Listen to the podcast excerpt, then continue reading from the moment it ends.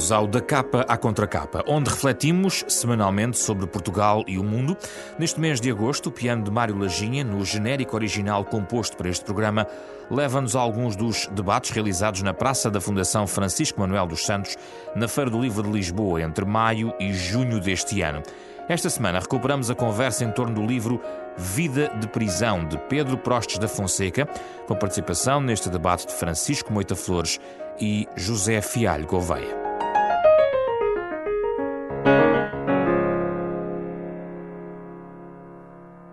Quem é o Pedro? Tem 30 anos de jornalismo, começou na Lusa, passou por, por, vários, por vários órgãos de comunicação, sei lá, Sábado, Expresso, Sol, onde nos conhecemos.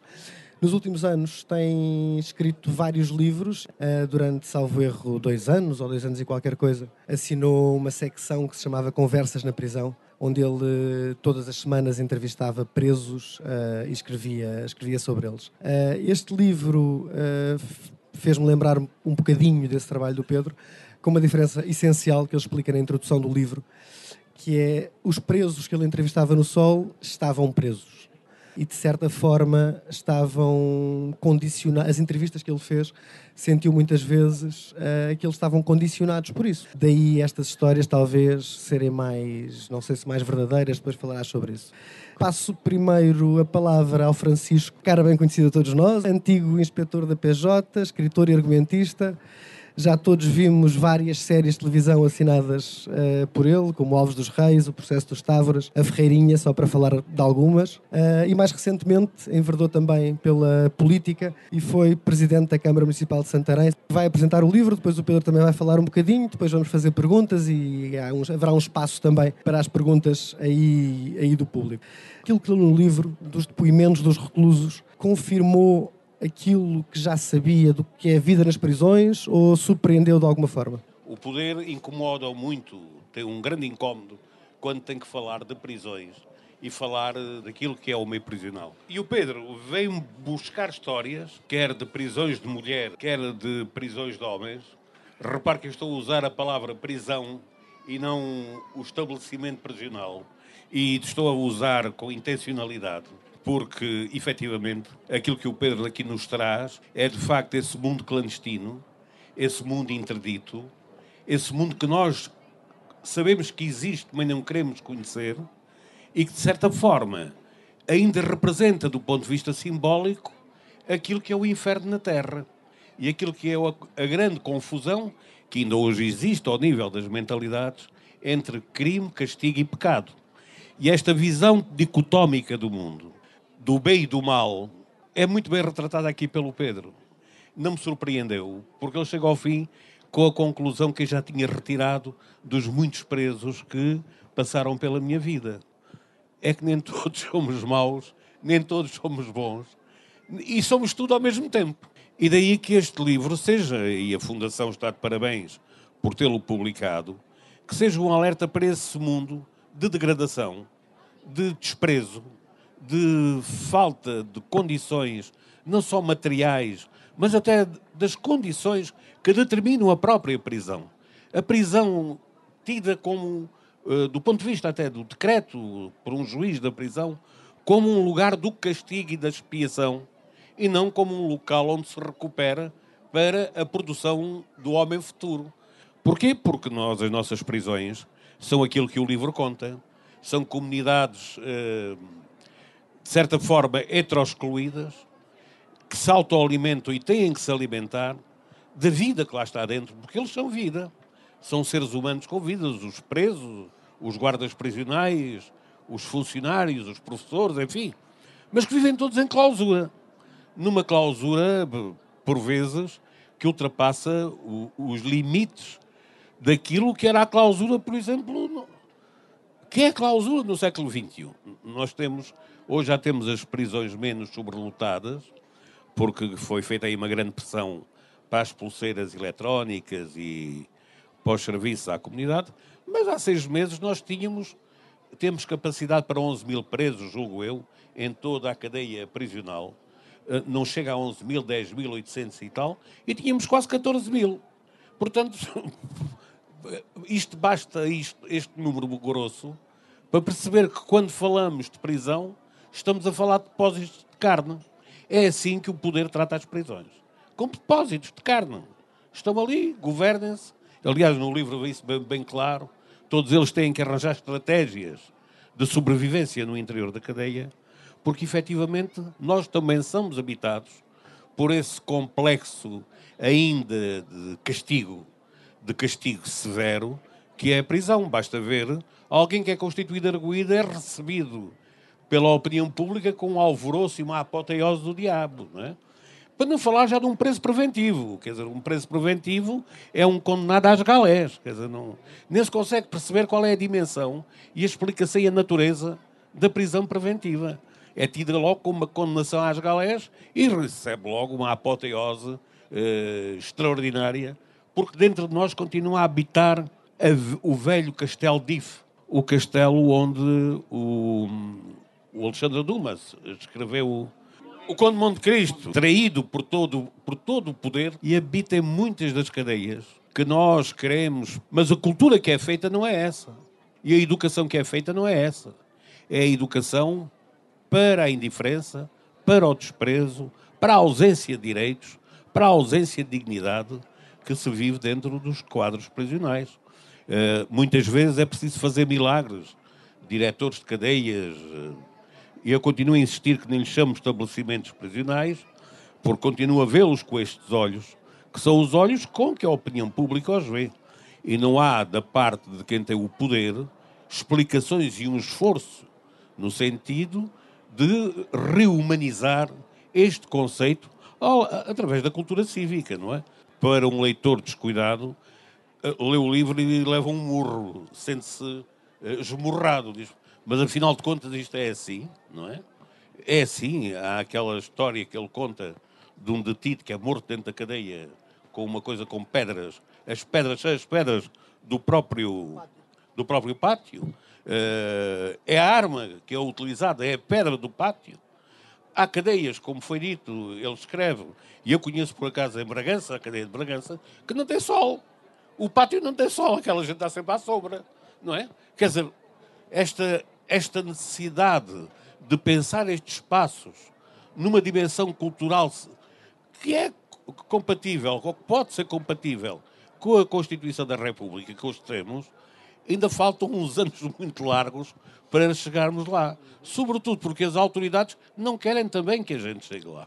Pedro, queres começar a falar pegando, pegando nesta deixa do Francisco? Isto foi um livro feito através de As Reclusos, uh, entre 2006 e 2008 fiz 70 entrevistas a reclusos.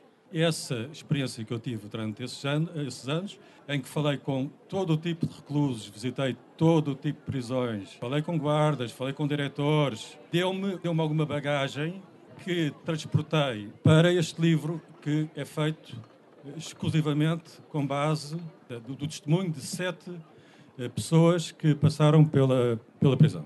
Todas elas com penas relativamente pesadas, eh, seis homens e uma mulher, que foram escolhidos eh, por um técnico de reinserção da Almada, eh, pessoas que passaram por prisões aqui do Montijo, Setúbal, EPL, Tires, Linhó, Pinheiro da Cruz, Val dos Deus também para penas mais pesadas. E eu penso que reflete, estas prisões que eu estou a falar refletem um bocado a realidade prisional, mas no fundo o EPL não é tão diferente de Custóias, não é tão diferente de Passos de Ferreira, apesar do esforço que tem havido, ou do suposto esforço que tem havido da parte do governo, ela continua a aumentar. Uh, com base, segundo eu li, uh, no, em crimes mais ligeiros. Portanto, a criminalidade está, está, está a alterar, portanto, os crimes mais pesados tendem a diminuir, mas os crimes ligeiros uh, tendem a aumentar. Isto cria-me logo aqui uma confusão muito grande na cabeça. Porquê? Porque se, por um lado, o governo diz que quer tirar pessoas das prisões uh, e uh, ativando, digamos, as medidas uh, alternativas de, de, pena, como sejam pulseiras eletrónicas, como seja outro tipo de, de, de punições, trabalho a favor da comunidade, prisões de fim de semana, etc, etc. Por outro lado, ao que parece, os juízes estão a trabalhar noutro sentido e continuam a pôr as pessoas dentro das prisões. Isto é um dos aspectos. O outro aspecto tem que ver com a qualidade das prisões. Eh, uma prisão não pode ser, obviamente, um sítio eh, onde uma pessoa uh, tenha uh, vontade de lá voltar. Ou seja, um sítio que, que, esteja, que esteja, tenha condições tão, tão, tão boas, digamos assim, que as pessoas saiam e entram, saiam e entram, enfim, sem, sem, sem, sem problema. Portanto, é evidente que é um castigo, representa um castigo, as pessoas estão privadas de liberdade, mas uh, há uh, questões que têm que ver com a humanização da, do, do, ser humano. E aí nós vivemos no século XIX, em termos de prisões. Uh, aqui no EPL, que nós quase, quase daqui vemos, né? ainda não há muito tempo, posso dizer há 3, 4 anos, havia ratos na, nas celas subterrâneas uh, que ainda por cima eram celas, não eram, não eram só as celas de, os mancos, como eles chamam, que são as celas de castigo.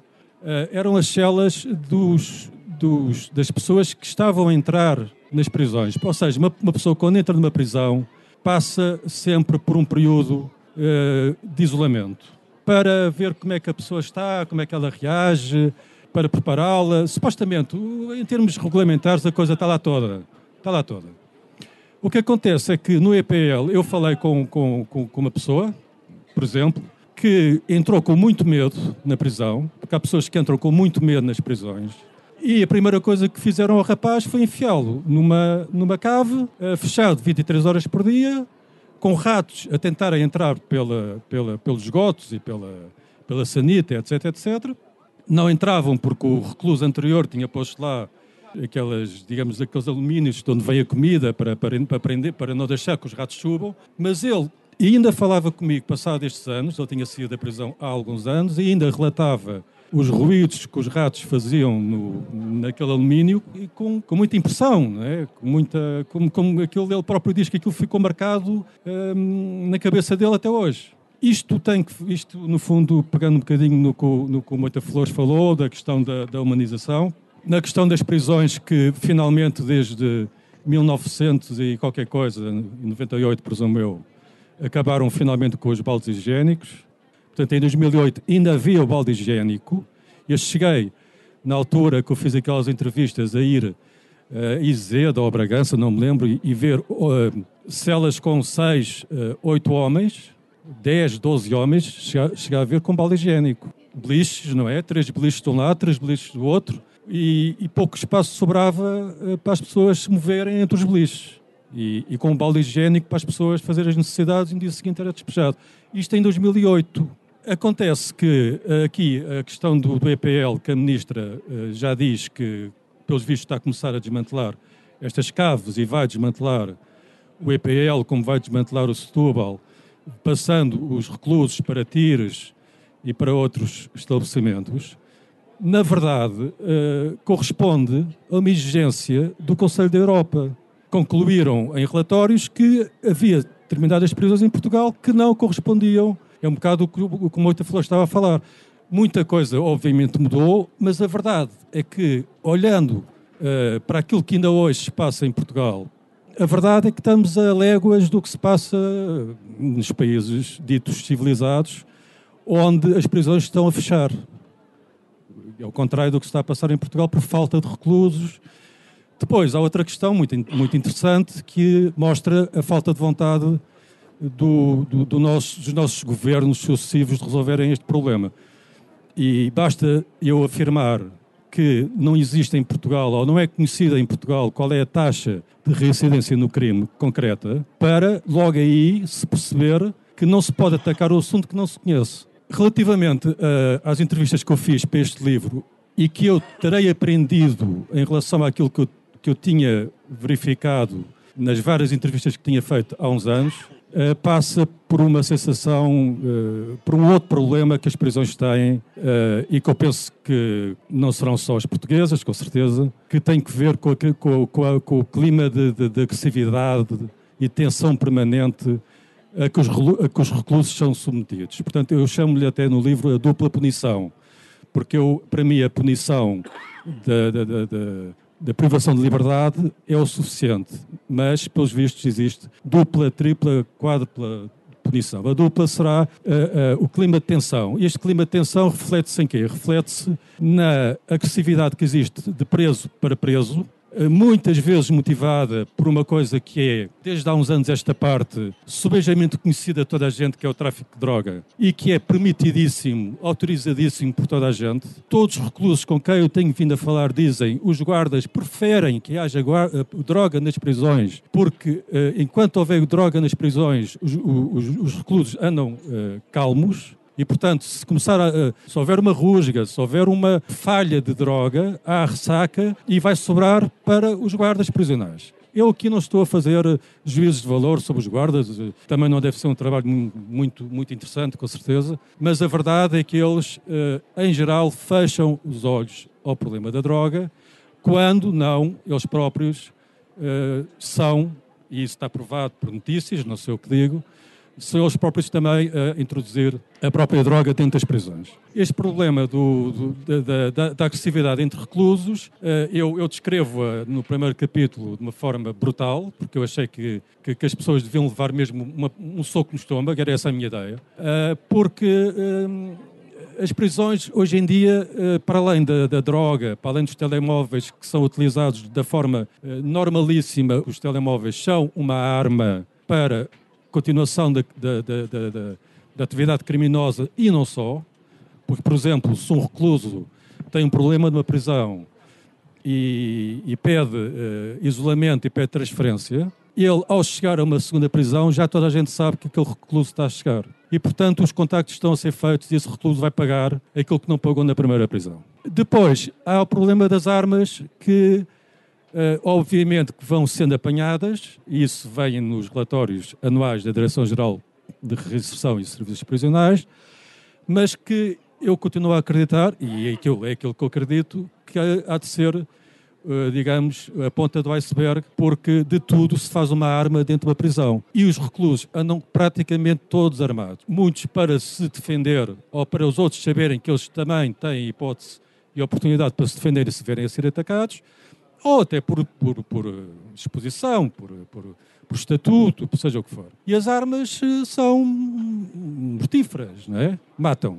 Os guardas uh, uh, não podem estar nos locais uh, comuns, portanto, os guardas não estão nos pátios, os guardas não estão no exterior das celas e, portanto, é muito fácil numa prisão alguém matar alguém, alguém eh, perseguir alguém, pois compete ao guarda proteger ou não proteger, porque há aqueles guardas que acham que os prisioneiros são delinquentes, são, são pessoas de segunda, e há guardas que acham que não. Outra coisa que eu também achei importante nos vários testemunhos, e com isto uh, acabo, é que uh, também, há, há, há, também é verdade que o, o, o, preso faz a prisão. E as prisões, o dia a dia das prisões, é um dia a dia de incidentes atrás de incidentes de tensão atrás de tensão, ao ponto de uma das pessoas com quem eu falei ter dito: eu, para mim, era mais complicado, uh, digamos, o ambiente de tensão,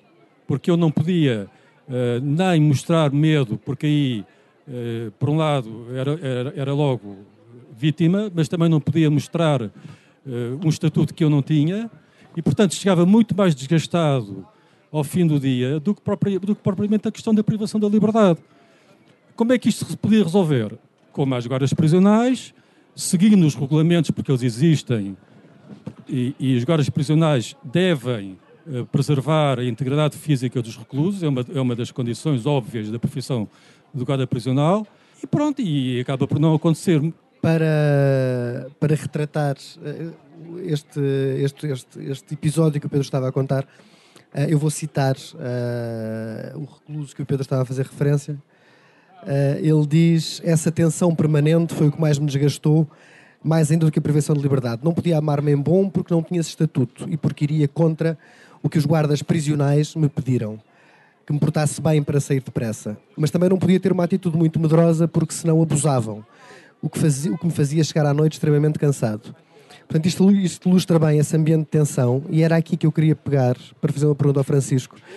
Uh, e nós ficamos, lendo o livro, ficamos de facto com essa sensação que, que é mais, é mais uh, desgastante para os reclusos este clima de tensão que se vive do que a privação de liberdade. Uh, este clima de tensão contribui para não conseguirmos aquele objetivo de regenerar o recluso no fim da pena? Oh, oh Zé, a coisa é muito simples. Não se aprende a liberdade preso. Por isso, aquilo que nós sentimos nas prisões, e eu concordo um pouco com aquilo que foi dito pelo Pedro, é que nós ainda não vivemos, do ponto de vista da nossa cidadania, a prisão como aquele local que deve ser logo a começar pelo local o território, onde começa uma regeneração ou uma reeducação. Nós vivemos com as cadeias do século XIX. Uma criminalidade completamente diferente daquela que tínhamos no século XIX. Até vivemos com finalidades de penas que não eram aquelas que tínhamos no século XIX. Tudo isso foi reformulado do ponto de vista legislativo.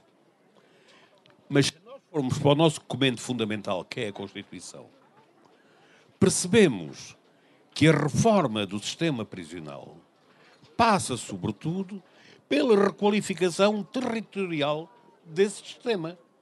Se nós queremos reinserir ou queremos reeducar, temos que fazer das escolas a verdadeira escola da liberdade.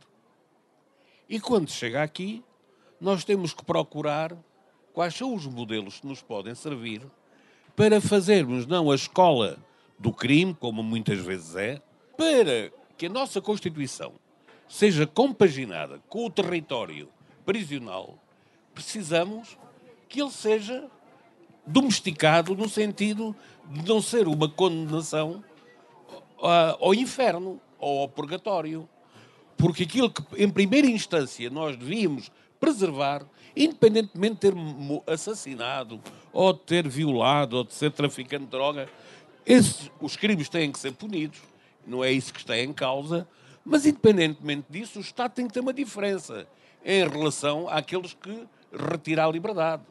Quer retirar a liberdade, mas não lhes retirar a dignidade. Tudo isto que aqui está em causa é porque estes homens são obrigados a animalizarem-se para poderem sobreviver.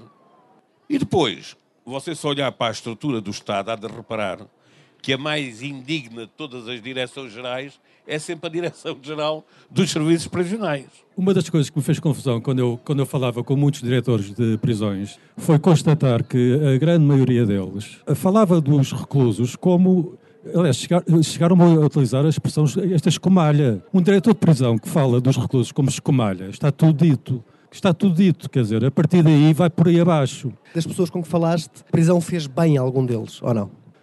Sim, uh, falei com uma pessoa que diz: ninguém, eh, vamos lá ver, ninguém pode dizer que a prisão fez-lhe bem.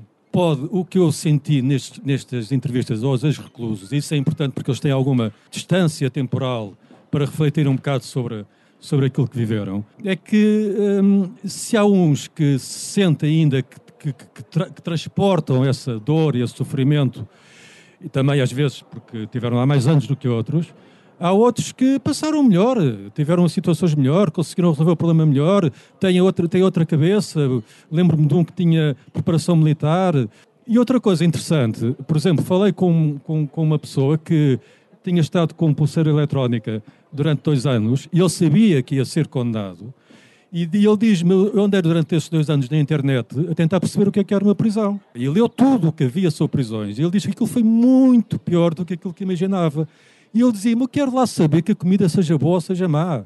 Eu quero lá saber se as camas são boas ou se são más. O problema para ele era aquele problema que o bocado estava a referir. Era o ambiente de tensão permanente. Ele dizia-me: Eu cá fora, eh, se alguém pisa alguém, pede desculpa. Ok, lá é o contrário, vem ter contigo e dão-te o um encontrão, dão-te o um pisão, para ver como é que tu reages. Se tu uh, te viras, se não te viras, se tens que pedir, eh, depois uh, pedes proteção, ficas o escravo, passas a, a, a limpar a, a, cela, passas a, ser correio de droga lá dentro, passas eventualmente até a ser um escravo sexual, como às vezes acontece. Não há ninguém que defenda estas pessoas. Como é que isto pode ser resolvido? Se calhar, não misturar preventivos com, com, com condenados como como supostamente é proibido e, e, e, acontece. Se calhar, seguindo o regulamento, uma cela para cada recluso, só em casos excepcionais uh, não haver, e, e a exceção, e, e exatamente o contrário, só na exceção é que existe uma cela para cada recluso, e outras medidas que não me compete a mim nomeá-las. É que as prisões não dão uh, solução para aquelas pessoas que querem de facto melhorar, uh, mudar o chip, como se diz, uh, virar a vida. Não há em Portugal uma coisa que existe, e por acaso até, até no Brasil existe, que é chamada justiça, justiça restaurativa, e que tem que ver com a mediação entre o preso, a família, o preso, a, a família do ofendido, o preso ofendido, para fazer, fazer prova de que o preço está diferente, tem uma forma de pensar diferente, para pedir perdão. Ninguém é ladrão sempre, ninguém é bondoso sempre. Ninguém é mau sempre. Ninguém é cínico sempre. Essa visão da natureza humana e dos presos e dos criminosos é qualquer coisa que deixa um rastro de indignidade naquilo que nós queremos que seja a nossa dignidade. É um exercício que dá respeito ao outro. Até porque, Pedro, nós falávamos outro dia, a, fronta, a prisão não é uma coisa que só acontece aos outros, não é? Nós que vivemos em liberdade, finalmente, felizmente, eh, consideramos que a prisão é uma coisa de filme. É? Nenhum de nós tem consciência do quão fácil é, é uma pessoa ir parar atrás dos muros de uma prisão. Não é difícil. Estou-me a lembrar, uma pessoa uh, um dia qualquer distrair-se, beber um, um copo a mais ir a conduzir e ter o azar de provocar um acidente mortal, essa pessoa pode ser detida, pode ir lá para dentro. Eu não faço separação entre reclusos, mas essa pessoa é, cai num ambiente diabólico, é? diabólico. Pois conheço casos de, de pessoas que entraram por uma razão, foi um, olha, por acaso até foi por uma razão parecida com essa, e, e saíram cá para fora, começaram a drogar-se lá dentro, uh, ficaram viciados, depois cá fora começaram a fazer pequeno tráfico, uh, começaram a aumentar o, enfim, o tráfico e acabaram, acabaram por, acabou por voltar a ser detida já com, já com tráfico com alguma, com, alguma importância. Portanto, portanto, o problema no limite, no limite, o que nós estamos aqui a falar não é só das pessoas que estão uh, em reclusão, estamos a falar da sociedade e do que nós queremos para a sociedade. E, portanto, uma pessoa pensar que as, que as prisões não são importantes é achar que a sociedade não é importante. Foi o debate sobre o livro Vida de Prisão de Pedro Prostes da Fonseca na Feira do Livro de Lisboa. Na próxima semana recuperamos outra conversa e outro livro, o da Capa à Contra Capa. É um programa da Renascença em parceria com a Fundação Francisco Manuel dos Santos.